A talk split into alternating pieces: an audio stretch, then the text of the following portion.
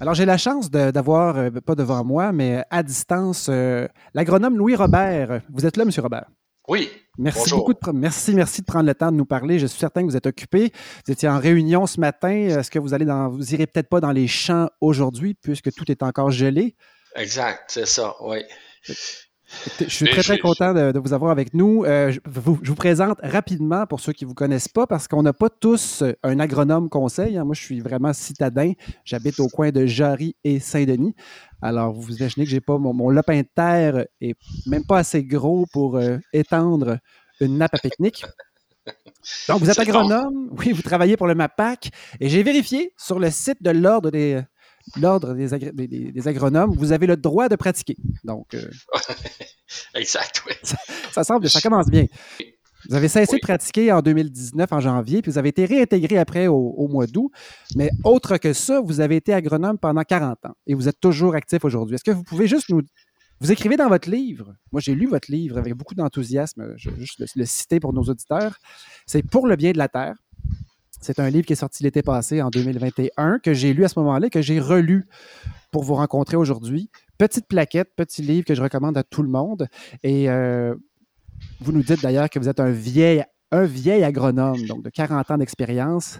Mais qu'est-ce que ça fait, M. Robert, un agronome, avant que je vous pose vos questions, des questions à titre d'agronome?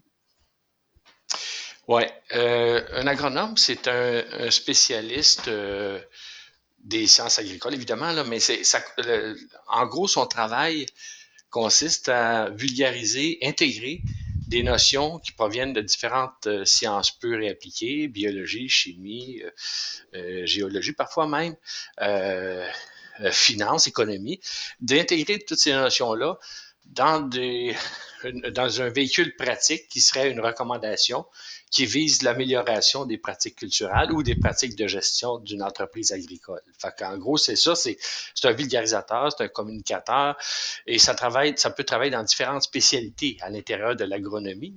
Puis moi, je me, comme, disons, je, je suis un agronome de, de profil plus traditionnel dans le sens où moi, j'ai adopté la spécialité des la production végétale et en particulier des grandes cultures. Il y a des agronomes en production animale aussi.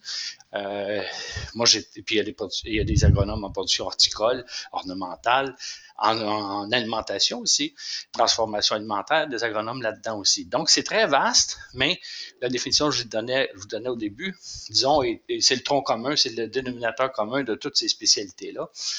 Et euh, on est beaucoup dans la communication et dans la vulgarisation aussi. Dans mon, cas, moi, euh, moi, j'ai une formation avec un deuxième cycle aussi. J'ai une maîtrise en, amélioration génétique, mais disons physiologie, physiologie végétale. Et donc, euh, tout ça pour dire que je me suis orienté plus vers la deuxième ligne. Et ça tombe bien, si on veut, parce que au MAPAC, on, on, ne s'occupe pas du service conseil aux entreprises individuelles. C'est-à-dire qu'on ne conseille pas des agriculteurs sur une base individuelle. On se concentre surtout sur le deuxième ligne, c'est-à-dire on va agir comme soutien aux agronomes qui sont le temps privé, qui font le service conseil aux les agronomes de première ligne, autrement dit. Nous, on est en deuxième ligne et on, on nourrit, on, on fournit l'information vulgarisée qui vient de la recherche. On la fournit, euh, on fournit cette information-là, on la vulgarise, synthétise et, et on collabore beaucoup avec les agronomes de première ligne et eux s'occupent de faire la recommandation à la ferme. Ceci dit, on n'est pas, on n'est pas au, au MAPAC, on n'est pas forcément décollé du, des entreprises parce qu'on les rencontre souvent, comme moi, dans mes activités, je fais beaucoup de démonstrations, conférences, etc., des webinaires. Et euh, s'il y a des, des, des qui assistent à ça en groupe, mais euh, on n'a pas la responsabilité de faire des recommandations individuelles. Je fais beaucoup de formations pour les agronomes euh, de première ligne aussi. La, chaîne de transfert de l'information comporte trois chaînons, hein, la recherche, le transfert et le service conseil. Donc, euh, nous, au MAPAC, on a le mandat du, du maillon intermédiaire, le, transfert. le MAPAC n'est plus investi en recherche, n'est plus impliqué en recherche, ni en au service conseil. Mais c'est un maillon extrêmement important, même qui a été négligé, je dirais. Puis là, je vais je vais, donner, je vais donner l'impression de pour ma paroisse, mais c'est une réalité. Là. Le facteur limitatif à l'avancement des pratiques au Québec présentement, c'est le peu de ressources humaines en transfert technologique. Autrement dit, une MAPAC n'a pas assez d'effectifs pour euh, accomplir son mandat de transfert. Donc, sur 3300, il n'y en a même pas 120 au MAPAC. Hein? C'est une réalité maintenant contemporaine, mais qui est très différente des années 70-80, où la plupart des agronomes étaient à l'emploi du service public. Là, maintenant, on est une minorité. Et, par la force des choses, euh, le transfert en souffre parce qu'il n'y a pas assez de ressources là-dedans. Et en plus, les 120 agronomes du MAPAC, on leur demande beaucoup de, on leur demande de faire beaucoup de bureaucratie et d'administration de programmes de subvention. Donc, vous vous éloignez un peu de cette tâche-là, puis vous n'êtes pas assez nombreux pour la faire en plus. C'est ça, exactement. J'adore ce travail-là, puis je me rends compte à quel point c'est, c'est là, je vois le temps très utile, puis c'est manquant. Il y en a pas assez qui le font. Euh, aujourd'hui, j'avais envie de vous solliciter comme agronome pour, euh, pour, parler surtout d'engrais. Parce que, euh, souvent, ce que j'essaie de faire, c'est d'essayer de voir ce que l'actualité nous propose et de faire des liens.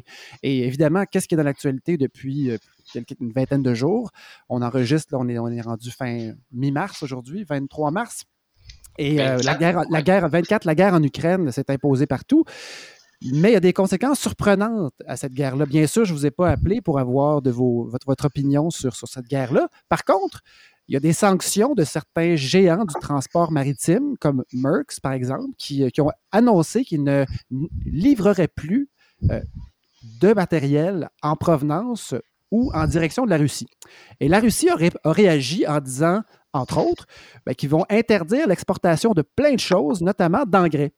Et parmi ces engrais-là, il y en a dont on a besoin ici au Canada. On a une production d'engrais euh, américaine et canadienne. On peut se passer de l'engrais de l'Est vers l'Ouest. On a un bon réseau de chemin de fer. Les engrais dont on parle, c'est surtout la potasse, le phosphate, l'azote. Il y a aussi des, sous-catégories que, je, voyais moins dans nos, dans nos terres agricoles, mais l'urée, l'ammoniac. Et donc, ce qu'on comprend, c'est qu'à cause de cette espèce de blocus russe, ben, les agriculteurs doivent préparer leur saison. Je ne sais pas à quel moment ils commandent ces intrants-là ou les fertilisants. Ça, c'est un détail, mais on comprend bien qu'à la longue, ben, il va en manquer. Ça pourra faire monter les prix encore une fois. Déjà que les coûts de l'énergie augmentent, pas seulement à cause de la guerre, mais oui. Vous qui conseillez les agronomes pour ensuite qu'eux conseillent les agriculteurs sur les meilleures façons d'assurer une bonne productivité à leur terre, êtes-vous capable de nous expliquer l'importance, mettons des trois plus importants, potasse, phosphate, azote. Euh, on peut s'imaginer, nous, dans nos, petits jardins, on le sait qu'il y a trois indications sur un sac de fertilisant. Le, 20-20-20 en est un exemple, mettons. Mais, euh, tu sais, potasse, phosphate, azote, à quoi ça sert? Puis est-ce qu'on va en manquer vraiment? Oui. Vaste question, mais euh, euh, on se concentre principalement quand on parle d'engrais de fertilisation minérale, à l'opposé, mm-hmm. euh, contrairement à la fertilisation organique avec des fumiers, tout ça.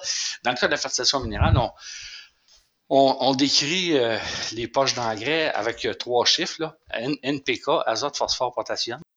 Euh, et ces, ces éléments-là, c'est ce qu'on appelle les trois éléments majeurs. Parmi les, mm-hmm. il y a 16 éléments nutritifs essentiels à toutes les plantes, toutes les cultures, hein, communes à toutes les cultures.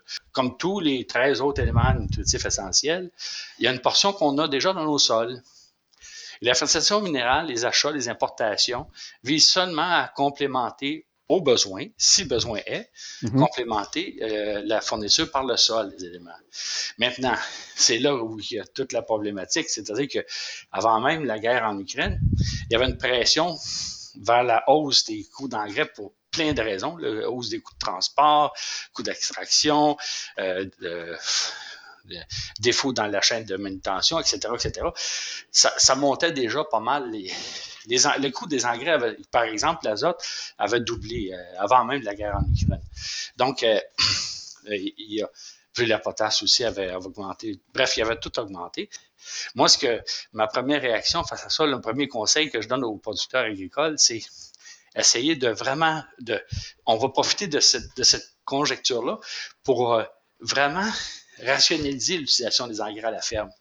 Et peu importe le prix, on va économiser, là, mais plus il est cher, ben, plus ça va être profitable de réduire nos, applications d'engrais minéral. Donc, ça, c'est évident, c'est une règle mathématique très simple.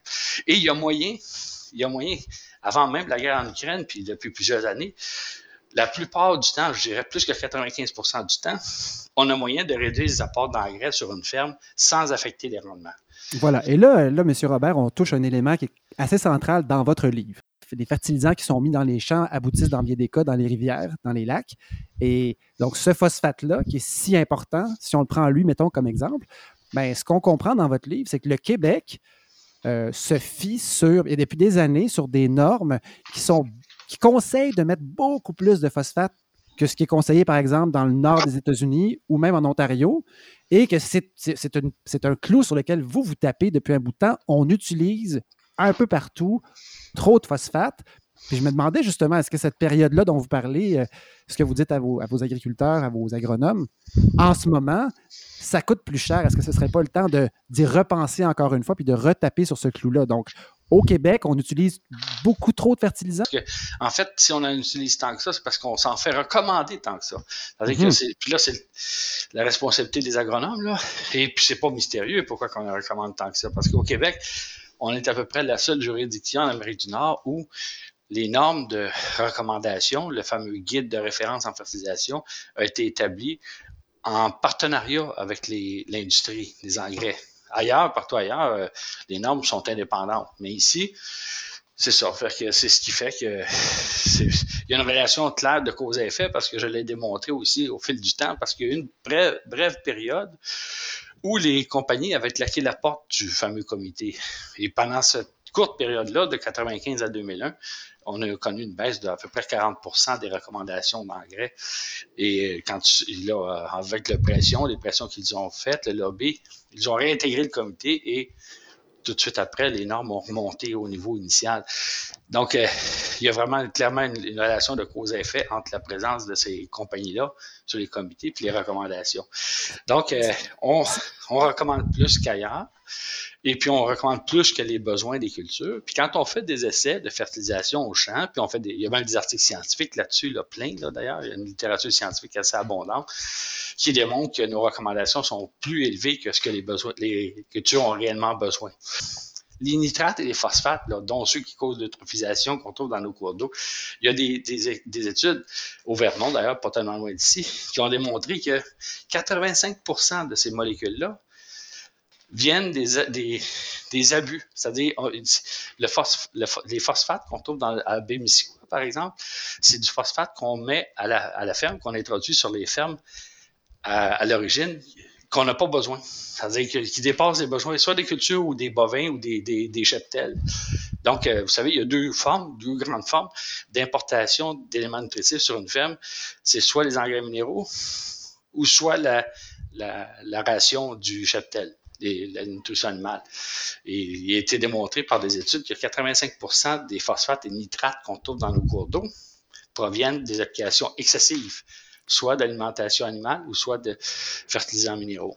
Quand vous dites ça, c'est dans le fond, c'est que, par exemple, euh, une ferme d'élevage de porc, ben, son problème de phosphate, forcément, va se retrouver dans les lisiers de porc, j'imagine, la gestion du lisier après, provient du fait que dans l'alimentation des porcs, il y a beaucoup trop de phosphate, on en met trop à la base, et que si on parle d'une production agricole, donc un champ de, mettons, de maïs, ben, que finalement, la grosse partie, 85% de la la, pollution par le phosphore qui aboutit dans nos lacs vient d'un ajout qui ne sert à rien, finalement. Oui, parce que vous savez que ce qui est difficile avec les engrais de ferme, c'est qu'on ne peut pas extraire le, phosphore. Des engrais complets, on peut dire, c'est une de leurs forces d'ailleurs. Mais quand on, essaie de fertiliser un champ de maïs avec du lisier de porc en comblant ses besoins en azote, bien souvent les besoins en azote dans un champ sont plus élevés que les besoins en phosphore parce que le sol est déjà riche en phosphore. Donc, euh, en appliquant le même dosage de, de, lisier de porc, par exemple, on va appliquer bien plus de, phosphore que la culture a besoin. on ne peut pas juste, on veut pas juste choisir d'en mettre un peu moins de phosphore, ça vient avec. C'est-à-dire qu'on on peut, ce qu'on a essayé de faire, c'est de, l'appliquer euh, selon les besoins en phosphore de la culture, mais à ce moment-là, ça va tomber pas loin de zéro. mais il y a des solutions à ça. Par exemple, puis, puis les, entreprises porcines au Québec sont bâties euh, en fonction de la capacité selon le règlement du ministère de l'Environnement. Puis ça, ça conduit aussi à des abus parce que le règlement, c'est pas une norme agronomique. C'est juste, son but, c'est juste de réduire les risques de dégâts environnementaux.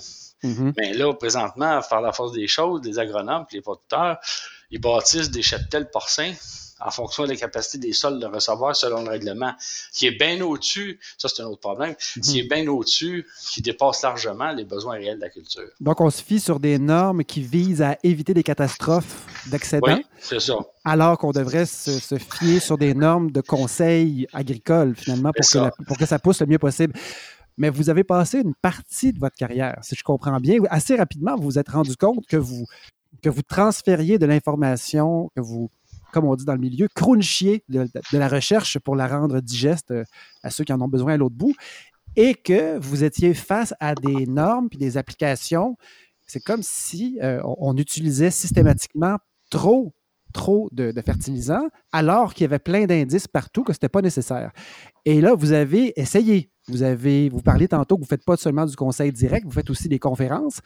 Et là, moi, j'ai lu votre livre et j'ai suivi un peu les nouvelles. Et quand je disais que vous avez perdu votre emploi quelque part en 2019, c'est parce que vous avez finalement, pendant toute votre carrière, essayé non seulement d'expliquer qu'on n'avait pas autant besoin de fertilisants, là, je donne l'exemple des fertilisants, mais il y a aussi des problèmes liés aux pesticides, et que vous avez essayé de ramer un peu à compte courant et que quand vous faisiez, par exemple, des conférences pour expliquer à des agronomes ou encore à des agriculteurs qu'il y avait moyen de réduire la quantité de phosphate utilisée, bien là, vous receviez de votre employeur une, remontrance. Et on vous disait, là, vous avez, Louis, euh, tu as heurté des gens. Il y a des gens qui ne sont pas contents et finalement, tranquillement, sans jamais vous pénaliser vraiment et vous, vous mettre à l'amende, ben, on vous contrôlait, on vous enlignait dans, vos, dans les prises de parole que vous aviez, que vous, que vous preniez. Et finalement, tout au long de votre carrière, ben, vous avez tenté de dénoncer ça sans vraiment que ça fonctionne. Et qu'au bout de la ligne, vous vous êtes tourné vers les médias en 2019 et là, il y a des excellents reportages, entre autres, de Thomas Gerbert à Radio-Canada, de la Semaine verte et compagnie, que, vous tous nos auditeurs peuvent aller voir. Tout le monde en a, entendu parler. Vous avez été congédié. Le prétexte, lors de mon congédiement, le prétexte, c'était que j'avais, fourni de l'information confidentielle à des journalistes. Ça, c'est la raison officielle ou ce que j'appelle le prétexte. Là. Mm-hmm. Mais dans les faits, c'est que c'est ça, ça faisait des années que qu'il voulait se débarrasser de moi là, parce qu'il était tanné. Puis ce que je disais souvent à mes patrons, je disais la prochaine fois que vous avez des, des plaintes, là, que ce soit des compagnies ou des fois, c'est arrivé une fois, c'était l'UPA. Quoique l'UPA, en général, j'ai j'ai eu des, bons rapports avec eux la plupart du temps. Mais en tout cas, je disais à mes patrons, j'ai dit, écoutez, la prochaine fois que ça arrive, là, je vais être présent parce que j'ai l'impression qu'on me fait un procès dans mon absence, puis euh, je reçois la sanction après. Fait que j'ai dit, non, non, je vais défendre. Puis vous savez aussi là, que je me rappelle d'une occasion que je relate dans le livre, mais que je dis pas tous les détails dans le livre. Un détail important dans le livre, c'est que euh, le but de la présentation, c'était de synthétiser les résultats d'une vaste étude qui avait été faite au Québec payé par des fonds publics d'ailleurs, subventionné par la MAPAC, qui démontrait que les surplus de phosphore dans les régions, on appelait ça les bancs d'essai de phosphore, les, surplus de phosphore pouvaient être éliminés, pas juste réduits, mais éliminés par des méthodes douces de réduction, que ce soit dans l'alimentation animale ou dans la fertilisation. C'est ça le message, en gros, que j'allais livrer. j'ai trouvé ça particulièrement troublant de me faire empêcher par mon employeur de présenter ces résultats-là qui visaient absolument qui était parfaitement compatible avec l'intérêt public, qui aurait réduit les, achats d'engrais minéraux, qui aurait, des impacts juste positifs, puis qui allait parfaitement avec la vision officielle du MAPAC, mais je me faisais mettre des bâtons dans les roues, je me faisais empêcher de vulgariser ces résultats-là au bénéfice des producteurs et des agronomes. Et l'obstacle venait de mon employeur lui-même. C'est ça, là. C'est sûr que à cette occasion-là, été une parmi d'autres, mais j'ai dit, il y a quelque chose qui cloche, puis là, on n'est pas, on n'est pas au service de l'intérêt public pantoute, là. non, puisque vous avez dénoncé de votre côté, puis là, on n'en parlera pas trop parce que je pense que là, les gens, euh, les gens ceux qui ne vous avaient pas reconnu, vous ont reconnu maintenant. Dans le fond, c'est que euh, vous avez reproché, vous avez dénoncé le fait que le privé avait des assises un peu partout et beaucoup, beaucoup d'influence euh, ben, sur l'ordre des, des, agronomes et aussi sur le MAPAC, tout simplement, en ayant même des membres de l'industrie des fertilisants qui siégeaient sur des conseils d'administration décisionnels comme celui du Sérum, c'est-à-dire le Centre de recherche sur les grains, qui est un centre financé, entre autres, par de l'argent public. Et ben là, c'était trop. Vous avez été trop fatigant et vous avez été euh, démis de vos fonctions. Et là, il y a eu une vague de sympathie euh, dans la foule, dans le public. Et vous avez, il y a eu une, une pétition, je crois, qui s'est rendue à 70 000 noms.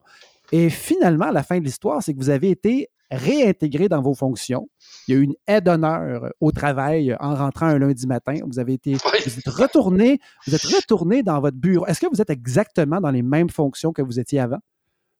Oui, mais au départ, il ne voulait, pas, voulait pas ça. C'est-à-dire que le président du Conseil de Trésor, Christian Dubé, euh, puis le premier ministre avait, avait dit, bien, surtout Christian Dubé, je me rappelle qu'il avait très clairement dit à la télévision d'ailleurs, il avait dit, on va, on va lui faire une offre de réintégration dans ses fonctions. Euh.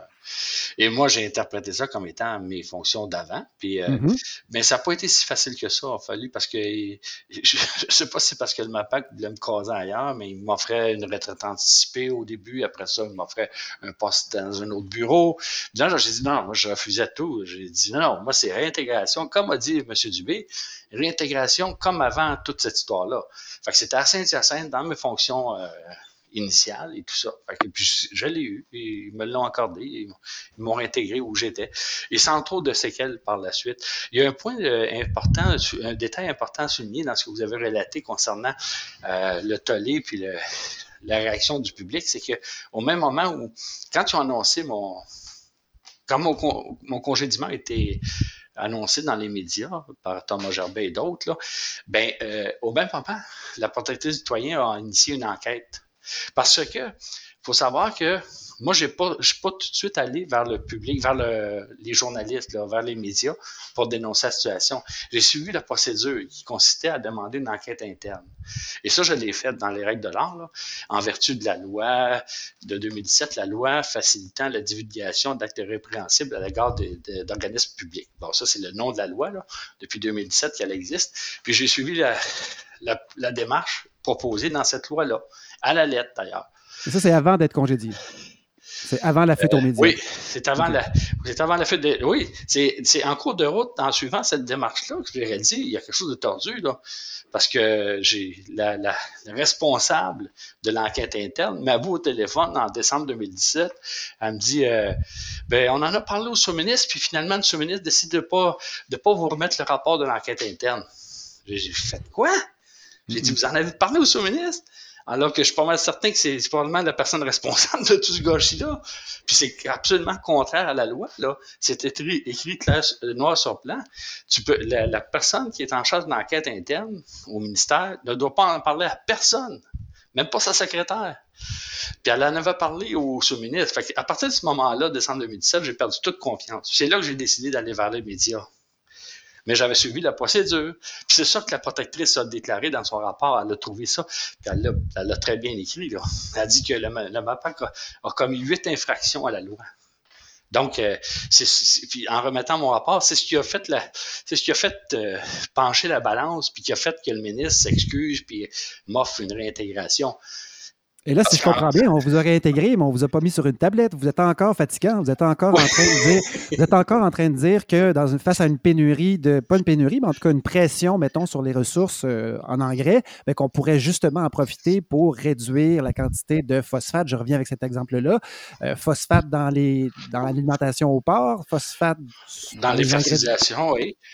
Est-ce que, est-ce, que maintenant vous avez les coups des franges? Est-ce que, est-ce que le message passe mieux qu'il passait? Est-ce que vous, êtes-vous encore à compte courant au point où on était avant? Ou est-ce que, est-ce que cette pénurie-là pourrait vraiment servir de, pivot? Ils ont recours de plus en plus à des méthodes qu'on préconisait avant, d'ailleurs, en passant, hein, les engrais verts, puis tout ça, puis la réduction des, des, applications, ça, on le préconisait avant. Mais là, il y a un regain d'énergie, euh, d'intérêt pour ça. Et c'est en grande partie à cause de la, de la hausse des prix des, intrants, là, en effet, mhm. mais aussi toute la question des pesticides. Vous savez que le grand public s'est approprié cette question-là beaucoup. Puis il y a des pressions de plus en plus. Là. Même si avant, on le savait, les producteurs agricoles puis les agronomes essayaient de travailler en basse l'eau souvent, là, puis de travailler un petit peu trop en catimini. Là. Mais là, maintenant, là, c'est très gênant de travailler en catimini parce que le grand public est pas mal sensibilisé, avec raison d'ailleurs. Puis il y a une pression très forte puis là, maintenant, on remet au goût du jour des méthodes de réduction de l'usage de pesticides aussi, autant que comme dans le cas des engrais. Là. Donc ça, ça. Mais, mais votre question, j'y réponds directement. C'est-à-dire que à mon retour, ma PAC, j'ai été surpris d'ailleurs parce que, au contraire de me mettre une tablette, ils m'ont confié des responsabilités assez importantes aussi. Et la recommandation des l'établissement des, des normes de fertilisation maintenant a été sorti de l'emprise des compagnies et relève entièrement du MAPAC maintenant. OK, mais ça, je ne savais pas ça. Donc, ça, ça a changé. Donc, ça, c'est majeur. Ça veut dire qu'on est revenu, si on veut, à la belle époque que vous relatiez tantôt, pendant laquelle on avait réussi à réduire les recommandations de, quantité de fertilisants recommandés à nos agriculteurs. Oui. Donc, c'est bien ça. Oui. Oui, ça euh, c'est très bien. Mais Parce que vous savez, nous, de notre côté, nous les urbains, là, quand on quand on mettons qu'on se scandalise qu'un agriculteur utilise du glyphosate ou des, ou des néonicotinoïdes ou trop de phosphate dans son champ, on se dit voyons donc, on peut facilement se faire répondre, écoutez, là, vous avez aucune idée de ce que ça représente comme risque, mettons, financier, de dire cette année, je cesse, je cesse de mettre autant de phosphate, ça peut me faire perdre mes récoltes. Euh, nous autres, on peut bien dire que les gens dans la ville sont, sont, sont, plus inquiets, mettons, de, la quantité de fertilisants ou de ou d'insecticides ou de pesticides qu'on mange sur les aliments. Il reste que finalement, on ne connaît rien. donc, la seule affaire qui nous reste, c'est des conseils, c'est d'espérer que les conseillers, les courroies de transmission entre la science fondamentale deviennent, en fait, sont fiables. Ils ne sont pas vendus. Oui, et c'est là qu'on avait des problèmes aussi. Parce que vous savez, c'est ça, les agriculteurs, s'ils mettent trop de phosphore, trop de pesticides, là, en grande partie, là, je dis pas 100%, mais en grande partie, c'est parce qu'ils s'en font recommander trop. Je reviens mhm. avec ça, c'est l'encadrement professionnel des producteurs qui fait défaut. Et j'inclus là-dedans même l'encadrement qui est, qui est, ou le contexte qui est alimenté par leurs représentants syndicaux, c'est-à-dire les gens, les dirigeants de l'UPA sont souvent, ils donnent, d'ailleurs, euh, euh, il était fortement impliqué dans le scandale du sérum parce qu'il contrôlait le conseil d'administration, puis il empêchait la divulgation de résultats de recherche euh, qui démontraient qu'on n'avait pas besoin des, traitements de semences, entre autres. Mhm. bref, c'est, que c'est les producteurs se font, se font tellement, sur une ferme là, typique au Québec, pendant un mois de temps, tu peux recevoir une vingtaine de visites de représentants de compagnie. Hein. Mhm. puis souvent, c'est des agronomes. Mais sur ça, juste dans ce, sur les 20, il va en avoir un seul qui va être non lié. C'est-à-dire que ça va être soit du MAPAC ou soit un, conseiller de club qu'on appelle, c'est-à-dire un agronome qui est non lié. Donc, mhm. euh, le message. Non lié, non lié, ça veut dire qu'il ne travaille pas directement pour une compagnie de fertilisants ou de, pesticides. Exact. C'est pas compliqué. C'est comme si on avait des pharmaciens qui étaient, qui étaient des employés de Pfizer. C'est ça, exactement. Sauf que, si je ne me trompe pas, on, tombe peut-être dans le pointu, ce qui était sujet au litige un peu, c'était de dire, mais est-ce qu'on est capable de mesurer la vraie rémunération de ces agronomes conseils-là qui vient directement de ces fournisseurs d'intrants? Est-ce qu'on peut le faire, le lien, ou s'il y a un flou? Non, on peut très bien le faire, mais ça, c'est un peu le, le brouillard qui est fourni ou la parade fournie par l'ordre des agronomes pour ne pas faire son travail. C'est-à-dire que c'est très, extrêmement facile. Là, des agronomes, euh, eux autres, euh, parce que je vais essayer d'être concis et d'être clair, là, mais la, position qui a embrouillé un peu les pistes, c'est que l'Ordre des agronomes s'est dit, ben, on va essayer de déterminer la rémunération de ces agronomes-là qui vient de commission de compagnie. Alors qu'en réalité, on s'en fout si ça vient d'une commission ou si c'est un salarié d'une compagnie, il est en situation de conflit d'intérêt au regard de son code de que, quelle que soit la forme de la rémunération un agronome qui, reçoit sa rémunération en tout ou en partie, sous peu importe la forme, d'une mhm. compagnie qui vend des pesticides ou des engrais, ne devrait pas euh, fournir le service conseil. Que ce soit une commission ou que ce soit un salaire fixe. Euh, vous, écrivez dans votre livre, c'est pas une citation qui est de vous, puis je vais peut-être la massacrer un peu, mais je la trouve vraiment bonne. C'est très difficile de faire comprendre à quelqu'un une information pertinente quand son salaire dépend du fait qu'il ne comprenne pas. Exact. Oui. Puis ça, c'est une citation, c'est une, ouais, c'est une vérité que je me sers pratiquement chaque semaine. Euh, c'est, vrai. C'est vrai. Mais c'est euh, intéressant pour une balado comme la nôtre qui est totalement indépendante. Nous, on n'a pas de, on n'a pas, on n'a pas de publicité. On a, les, gens qui, ce qui fait que je peux vous dire exactement ce que je veux aujourd'hui, puisque Fred que Fred peut raconter ce qu'il veut à son émission, c'est que, ben, c'est que notre émission est financée par les gens qui nous écoutent, point final. Oui, oui. Oui, absolument. Puis, euh, vous savez qu'au MAPAC, il y a pas, je pense pas qu'il y a nécessairement de, comment dirais-je donc, il y a des fois des sympathies idéologiques qui, ressemblent à de la complicité. Hein? Mm-hmm. Et euh, de démontrer l'échange d'argent et les enveloppes brunes, mais euh, c'est pas plus pas plus légitime que ça d'avoir une position qui est si près des, compagnies alors qu'on on doit défendre l'intérêt public. Là, pour, faire un, pour faire un petit retour, dans le fond, sur ce qu'on a dit, quand même, là, ça, c'est une bonne nouvelle. Parce que moi, je m'attendais à ce qu'on décrive une situation comme celle qui est dans votre livre, c'est-à-dire, ben, euh, on a une omniprésence du privé. Les agronomes conseils sont ben, presque tous à la solde, ou en tout cas liés d'une façon ou d'une autre à ceux qui vendent les intrants. Et donc, on ne peut pas vraiment se fier sur eux. Et les agronomes conseils comme vous, qui êtes la, la, la, la chaîne de transmission entre la recherche pure et le terrain, euh, ben, vous n'avez rien à vendre, mais vous étiez, il n'y a pas si longtemps, muselé un peu, ou en tout cas ralenti dans votre, votre capacité de communiquer par votre employeur, par le MAPAC. Et là, maintenant, vous me dites que c'est mieux que c'était. Oui, c'est mieux que c'était. Mais dans mon cas, moi, si je regarde juste mon cas à moi, mais je vous dirais qu'il y a un mutisme euh, assez généralisé parmi mes collègues euh, et je, je l'explique mal. Je pense qu'on devrait on devrait aller de l'avant un peu plus parce que puis parmi les agronomes, on, on se, raconte pas d'histoire, mais ils sont pas au devant de la parade, ils traînent un peu parce que là c'est le grand public qui a le, le lead là-dedans, puis c'est le mouvement citoyen, les mouvements citoyens qui ont le lead là-dedans. Et ça veut dire qu'on a traîné de la patte. Tu sais, quand on dit que, par exemple, même l'UPA maintenant, depuis 3-4 ans maintenant, officiellement, de façon publique. Ils disent que ça n'a pas d'allure qu'un agronome qui est payé par une compagnie s'occupe du service conseil aussi en même temps. Ils dénoncent ça, l'IPA, officiellement. Alors que ce n'était pas le cas avant. Non, c'est ça. Mais là, quand c'est rendu que, ça devient comme gênant maintenant qu'il y a à peu près juste l'ordre des agronomes puis le MAPAC qui ne reconnaissent pas ça, cette situation-là. Même si dans les faits, comme je le disais tantôt, au niveau des engrais, le MAPAC a fait des progrès, mais il en reste encore à faire. Puis euh, il y a des agronomes au, MAPAC qui ne prennent pas assez la parole pour dénoncer les situations puis faire avancer les choses, je dirais. puis ça, parce que parce que il reste encore beaucoup à faire.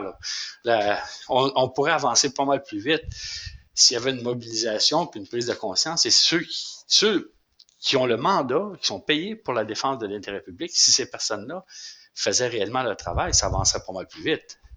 Parce que moi, je pense pas que les, compagnies, on ne pourra jamais les arrêter. Hein. C'est comme on disait tantôt. Euh, c'est de la perte de temps que d'essayer de faire changer le discours. Moi, moi je, trouve ça parfaitement normal, une compagnie qui, malgré toutes les références scientifiques qui disent le contraire, maintiennent qu'il faut mettre plus encore d'engrais puis plus encore de pesticides. Ça, j'ai jamais eu l'objectif de faire changer d'idée et de faire dire le contraire. Sauf que c'est, il faut pas mélanger les, les fonctions de défense l'intérêt public avec ces, ces contaminations-là. Là.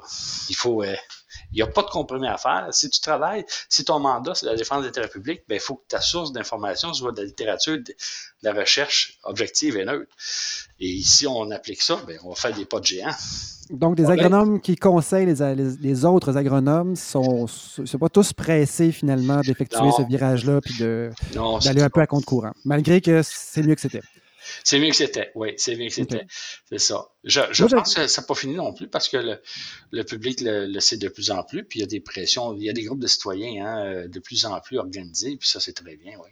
Tant mieux. Écoutez, euh, un autre élément qui est sorti dans les journaux au mois de mars, euh, j'avais envie de vous en parler aussi, parle indirectement de l'utilisation des lisiers, donc euh, en tant que fertilisant. Là, un des problèmes des lisiers, si je comprends bien, on parle bien de. Ici, c'est comme du fumier, en fait. C'est les, les défécations des animaux, mettons des porcs par exemple, euh, on épand le lisier. Est-ce qu'on est épand le lisier tel quel? Est-ce que dans le fond, on ramasse les excréments des porcs, puis on les, on les accumule, puis après ça, on les envoie sur les champs, puis ça se fait directement, ou il y a un traitement du lisier? En général, il n'y a pas de traitement, mais il y a une dilution par les eaux de pluie, par les eaux de pluie, les, les fonds des neiges, etc. Euh, ce qui n'est pas mauvais, c'est pas un problème en soi parce que ça, mhm. ça facilite l'épandage, la reprise de l'épandage en général. Et le passage, tout ça. Ce lisier-là, lui, a un problème d'être un peu trop riche en phosphate parce qu'il y a sans doute, si j'ai bien compris, trop de phosphate dans l'alimentation des porcs. Et là, on asperge les champs avec cet engrais naturel-là. Moi, j'avais l'impression que c'était pas forcément mauvais. Ça, ça, fait, dans, dans, notre tête à nous, ça fait naturel. On engraisse le champ avec des excréments d'animaux. Absolument. C'est moins pire que des, que des, ingrédients, que des ingrédients purement chimiques. Euh, oui. Ça, ouais? Oui, absolument. Le problème est que euh, cette production porcine-là, elle n'est pas pour nos besoins, hein, elle est pour l'exportation. Et donc, il y a une pression, parce que c'est rentable, une pression d'en bâtir de plus en plus. Et, mm-hmm. Et on calcule on calcule mal les besoins en terre, hein, les besoins en superficie pour l'épandage. C'est-à-dire que présentement, on se fie aux normes, comme je le disais tantôt, aux normes du règlement du ministère de l'Environnement. Les normes anti-catastrophes. Oui, les, les, normes anti-catastrophes, exact. Alors qu'en réalité, ça prendrait peut-être euh, deux à trois fois plus de terre. Si on se basait sur des mhm. normes agronomiques, ça prendrait pas, mal plus de terre parce que c'est pas vrai qu'un champ a besoin d'un épandage à chaque année. Alors qu'en réalité, selon les normes du ministère de l'Environnement, puis ce qui est fait en pratique présentement, là, un champ autour d'une porcherie va recevoir au moins une fois par année, à chaque année, puis des fois deux fois par année. Fait que c'est sûr ça conduit à un excès puis une surfertilisation. Puis tout ça se fait, se fait lessiver par les pluies puis se ramasse dans les rivières. Ben oui, il y a de la perte à l'environnement en effet, puis il y a un enrichissement inutile des sols aussi. Puis euh, mm-hmm. oui, il y a beaucoup de pertes aussi, oui. Fait que, parce que les, les, comme je le disais, les, les, entreprises, on a mis les, on calcule euh, à l'envers, c'est-à-dire que on, met la porcherie, puis on essaie de trouver les superficies qu'on a besoin pour répandre selon les normes du ministère de l'Environnement. Alors qu'en réalité, on devrait calculer les superficies qu'on a besoin pour les besoins des cultures agronomiques et après ça, déterminer le cheptel qu'on peut accueillir, limiter mhm. le cheptel qu'on peut accueillir sur un, bassin versant ou sur une, sur une superficie X. Sauf qu'on ne fait pas, on fait pas, une, on fait pas une, une compagnie d'éleveurs de porc dans le but de fertiliser les champs autour. On, le fait pour faire un maximum d'argent. Et le lisier est un sous-produit qu'on essaie de finalement de gérer le mieux qu'on peut et on se retrouve à en mettre trop. Ça veut dire, ça, ça répond déjà à une question que je me posais.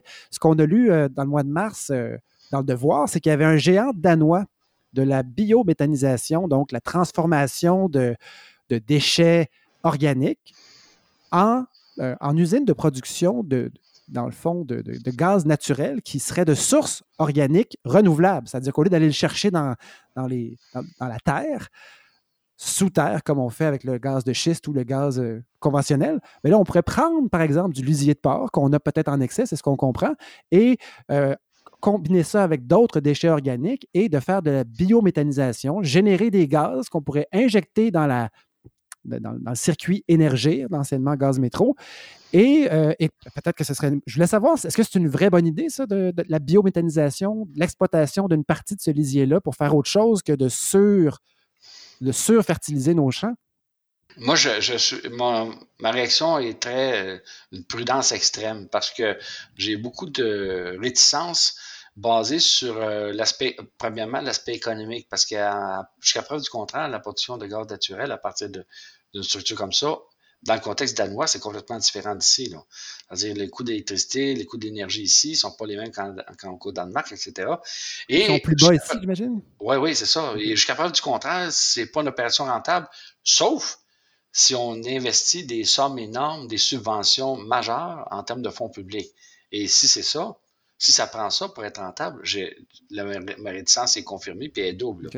Donc, ça, c'est le premier point. Le deuxième ça, c'est une réaction économique, c'est pas une réaction euh, agronome. C'est pas une réaction agronome. Plus du côté agronomique, je vous dirais aussi que normalement, le lisier de porc est un meilleur engrais que le digesta qui sort de ces usines-là. Parce qu'il faut comprendre que quand on, produit du méthane grâce à la biométhanisation, il arrive au bout de ça une espèce, il appelle ça un digesta, donc un, résidu de lisier et de tout ce qui resterait, et c'est présenté comme un engrais naturel intéressant à utiliser. C'est comme ça que la compagnie en parle. Et là, vous me dites que finalement, c'est moins intéressant que le lisier de porc. C'est ça. Ça peut, dans un contexte, euh, par exemple, dans, dans la production légumière sur sol sableux où il n'y a pas beaucoup de matière organique, mettons l'île d'Orléans, c'est un mhm. produit qui a certainement son intérêt. Sauf qu'en règle générale, pour fertiliser les cultures de la Montérégie, par exemple, c'est moins, c'est moins actif, c'est moins réactif dans le sol, ça fournit moins d'éléments fertilisants euh, rapidement aux cultures que le lisier euh, brut. il, y a, mais il, y a, un peu de désinformation autour de ça. Ils vont vous dire le contraire, mais c'est facile à démontrer que, que non, non, le digesta, c'est stabilisé. D'ailleurs, par définition, ils veulent quelque chose qui ne sente pas puis qui soit mm-hmm. stabilisé. Mais euh, en stabilisant, ben, on perd l'azote ammoniacal dedans, par exemple, et on perd du phosphore qui serait réactif dans le sol. Donc, ça fait un, ça fait un matériau qui est, qui est stable, oui, qui est assez sécuritaire à dépendre, oui, mais qui ne produit pas d'effet fertilisant autant que du lisier brut. Donc, c'est un peu une fuite en avant, je dirais, parce que c'est sûr que sur le plan global, si on inclut tout, euh, euh puis même sur le plan, si je, je parle en, en, tout cas en termes économiques, agronomiques et environnemental, je trouve pas que c'est une bonne idée, personnellement, jusqu'à preuve du contraire. Il y a aussi, évidemment, ce qui est arrivé dans plein d'autres cas, c'est que beaucoup de promoteurs vont, vont utiliser cette carte-là pour augmenter les châtels dans des régions qui sont déjà en surplus. Ah. C'est aussi le, problème qu'on risque d'avoir. Fait que ça, faut être extrêmement. C'est sûr que moi, je, je ferais, je ferais d'occasion une espèce de BAP autour de ça ou un débat mm-hmm. public parce que j'ai déjà des. C'est pas.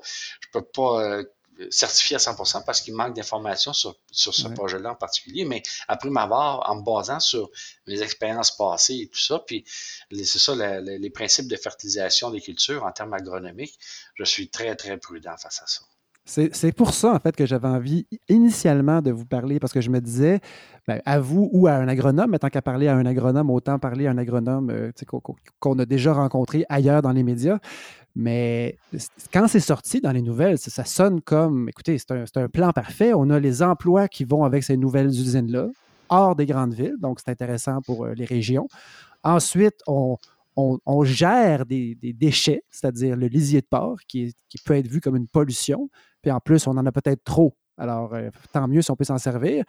Euh, on produit du gaz renouvelable, si ce n'est pas merveilleux alors qu'on est en crise de l'énergie, puis qu'on se demande en plus qu'est-ce qui va arriver avec le gaz naturel russe? Un, nous autres, ici, on en produit en masse, ce n'est pas une question, mais tout de même, euh, l'idée est on va réussir à produire du gaz issu de produits renouvelables, d'une production renouvelable. Et euh, en plus, au bout de la ligne, le déchet final est un engrais que les plantes vont savourer avec délice. Et j'avais comme, le, comme dirait Fred, le, le pu à l'oreille. Je me, je me, disais que c'était trop beau, c'était trop simple pour être vrai. Puis vous ajoutez avec ça l'aspect peut-être, ça c'est à vérifier, non rentable dans un milieu ici où l'électricité coûte si peu cher. Alors, je ne suis pas déçu. Je me, doutais bien que vous auriez une opinion là-dessus. oui, c'est ça. Puis, euh, ah faut, être sceptique. Vous savez, on va être inondé d'informations dont la source est le promoteur. Tu sais. Mm-hmm, euh, comme d'habitude. Oui, c'est ça, comme d'habitude. Il va y avoir une campagne intense de désinformation autour de ça. Le grand public va avoir de la misère à trouver de l'information objective là-dessus, etc. Puis la compagnie va nous répondre ben, les gens, ils ne connaissent pas ça, puis on a de l'information qu'on ne peut pas divulguer présentement, qui démontre, tu sais, plein, plein de mm-hmm. jeux comme ça là, qui peuvent se, se produire. En réalité, il n'y a rien, a rien de, y a rien de beaucoup de très nouveau là-dedans. Là. Et euh, puis l'autre un argument qu'on n'a pas mentionné aussi, c'est le bilan énergétique de ça. C'est-à-dire que, puis ça, c'est super intéressant parce que on pourrait avoir des mauvaises surprises quand on fait le bilan énergétique. Autrement dit, est-ce que pour produire le kilojoule sous forme de gaz naturel, ça va nous coûter 3 euh, kilojoules pour la produire? Euh, comme c'est déjà arrivé dans d'autres secteurs, ça. Puis ça, ils sont assez silencieux là-dessus. Il faut qu'on examine toutes les, conséquences. Combien d'énergie ça va, ça va prendre, d'électricité, tout ça. Mm-hmm. Bref, euh, je pense qu'on n'est pas encore à... La salade n'est pas vendue encore non, mais tant mieux, en fait. Puis notre travail ici à la balado, c'est souvent de, rajouter une petite couche de complexité à, des sujets qui nous sont présentés. Vous m'avez bien aidé à le faire. Pour terminer notre, notre, notre, discussion, euh, ça fait 40 ans que vous êtes euh, au MAPAC. Euh, ça fait, vous vous, vous battez pour que l'information scientifique, la recherche fondamentale puisse être transmise aux gens qui prennent des décisions sur le terrain, qui choisissent de mettre plus ou moins d'insecticides, d'engrais, etc. Puis là, on a tous compris que c'est une question qui, touche les Québécois de plus en plus. Quelle est votre vision, mettons, des cinq prochaines années en termes d'utilisation des engrais chimiques? Je, me retiens de parler des pesticides parce que sinon, on touche à trop de sujets. Mais si on en revient finalement, par exemple, au phosphate, euh, votre bataille pour diminuer l'influence euh, l'influence du privé a eu des effets. Euh, vous faites encore le même métier, vous avez peut-être une plus grande tribune que vous aviez avant. Dans quel sens va l'agriculture, selon vous, pour les cinq prochaines années? On s'attend à quoi? Euh, je pense qu'un acteur, de, facteur d'évolution euh, nouveau et de plus en plus puissant, c'est la prise de conscience du public que l'agriculture est un bien public, puis qu'ils ont un mot à dire là-dedans. Et ils se rendent compte de plus en plus que l'agriculture telle qu'elle est pratiquée aujourd'hui n'est pas est très éloigné de l'agriculture qu'ils s'imaginaient puis l'agriculture qu'ils souhaitent avoir.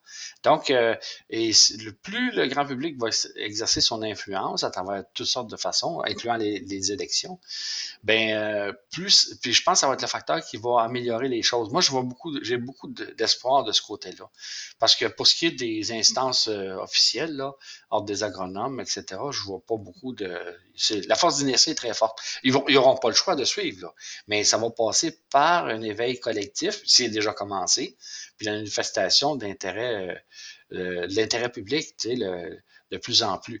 Pour ce qui est des, engrais, ben c'est sûr que le contexte fait que les, prix des engrais ayant été multipliés par deux à trois, là, par chaque unité d'azote, phosphore, potasse depuis euh, un an, ben euh, il va y avoir une tendance à la baisse et c'est une bonne chose. Mais il faut, on n'en sortira pas tant aussi longtemps qu'on nettoiera pas les instances qui ont le mandat de la défense de l'intérêt public des influences de corporations comme l'UPA ou de compagnies comme des compagnies de pesticides et, des compagnies d'engrais. Fait qu'il va falloir qu'on passe par là. Moi, il me reste euh, même plus court que les cinq prochaines années. Il me reste une, semaine au MAPAC. Là, je prends ma retraite le 31 mars qui vient. Ah non! Oui, ouais, mais ouais, c'est ça. Mais euh, je, ne je, je, prends pas ma retraite de l'agronomie, par contre. Puis euh, je suis content parce que je suis très reconnaissant au fait que j'ai connu une belle carrière au MAPAC. J'ai été heureux. Puis, et puis je pense que j'ai plus de l'étude que j'en avais avant puis je vais en avoir encore plus dans l'avenir. Fait que le MAPAC n'aura pas le choix non plus de suivre. Hein. Il va y avoir des pressions, puis euh, il y a des gens qui vont se faire brasser, c'est sûr. Quand vous parlez de la, pression populaire, des gens qui veulent manger de, la nourriture de plus en plus saine, euh, c'est certain que c'est vrai, mais en même temps, au Québec, il y a beaucoup de monde au Québec qui n'ont pas beaucoup d'argent et pour qui du poulet à 1,79 la livre, c'est ça qu'ils vont chercher. Euh, c'est un exemple que je donne pour le poulet, mais qui ne pourront jamais se payer des, des produits bio, puis à la limite, vont trouver ça un peu niaiseux et absurde. Puis ces gens-là, eux autres sont loin de, se soucier finalement, en tout cas, ils n'ont pas le luxe de se soucier de qu'est-ce qui rentre vraiment dans les cultures. Puis si on est capable de faire du, soya moins cher, ben go, on le fait. Euh, qu'est-ce que vous répondez à un argument comme celui-là, que finalement, c'est le prix qui va toujours vraiment dicter les choix des consommateurs? je, suis parfaitement conscient qu'il y a des gens qui n'ont pas une grande marge de manœuvre puis qu'ils n'ont pas le choix. Là, puis, euh, euh, en même temps, ils ne sont pas très, très bien desservis par les grandes chaînes d'alimentation, ces gens-là. Je, parle, je pense au désert alimentaire, entre autres.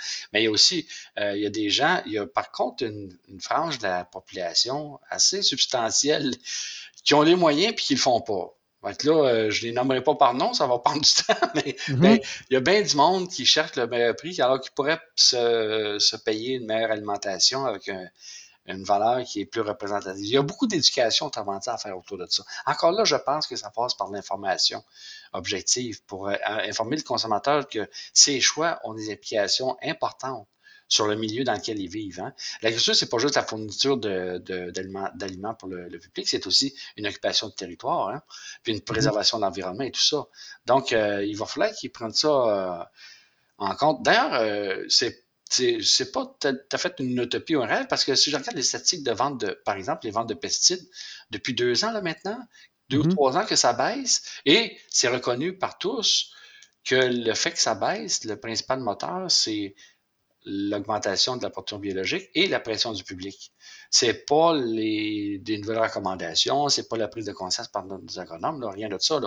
D'ailleurs, mm-hmm. leurs agronomes ont fallu qu'ils se fassent mettre au pas par euh, le règlement du ministère de l'Environnement pour, pour se, se, se, rendre conforme avec des nouvelles normes. C'est juste des obligations, c'est de la coercition, autrement dit. L'ordre des agronomes ne répond pas à, autre chose que ça.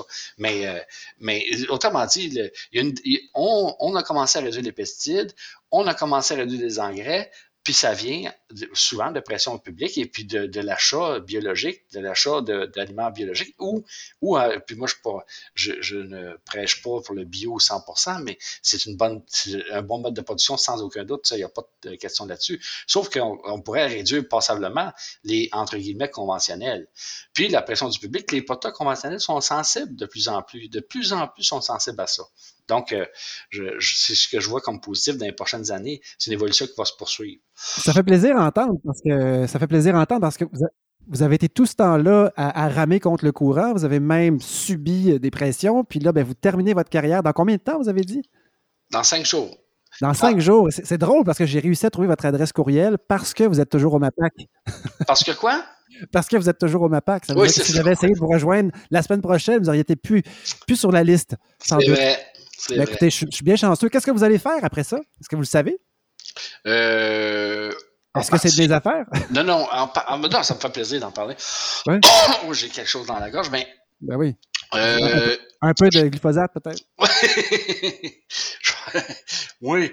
Ah, on a fait plein de blagues cette semaine dans une rencontre là-dessus. Mais en tout cas, je ne reviendrai pas là-dessus. Mais mhm. euh, euh, moi, les premières semaines ou mois, je vais prendre ça mollo, comme le gouvernement nous dit de faire. C'est-à-dire, je ne mhm. m'engage pas à faire plein de choses, mais éventuellement, j'ai des activités autour de l'agronomie, autour de la santé des sols, plus tard en saison, cette année, et des conférences aussi à donner euh, au sujet, euh, sujet euh, agronomique là, de fertilisation, ça j'en ai mm-hmm. déjà aussi. Fait que, mais ça va être le, ça va être le fun, puis aussi de la, rénovation ici, des petits voyages à ah, faire aussi. Puis non, vous n'allez vous allez pas cesser de sévir alors? Non, c'est ça. Excellent. Bon, mais écoutez, si, vous avez, si jamais vous avez envie d'être chroniqueur à une balado indépendante, on pourra peut-être se reparler. Un écho des, un écho des chants en provenance de Louis Robert, ce serait fantastique. ce serait cool. Alors, écoutez, M. Robert, je vous remercie énormément d'avoir pris le temps de me parler. C'est vraiment gentil. Euh, moi, je vais reparler de votre livre sans doute avec Fred parce que je, vais le renommer par contre. Ça s'appelle Pour le bien de la Terre. Euh, ça parle de beaucoup d'autres choses que ce dont on a parlé aujourd'hui, mais c'est. Un livre que je recommande juste pour savoir qui vous êtes et euh, avoir, avoir un portrait de ce qui se passe, ce qui se brasse et contre quoi on peut se battre quand on a envie de transférer la connaissance vers le terrain. Et ça peut parfois être un peu menaçant, mais ce qui est le fun après avoir lu votre livre, c'est de sentir qu'il y a des éléments qui changent. Eh bien, merci d'avoir pris le temps de venir nous en parler. C'est vraiment très apprécié. Merci. Merci à vous. Bonne journée.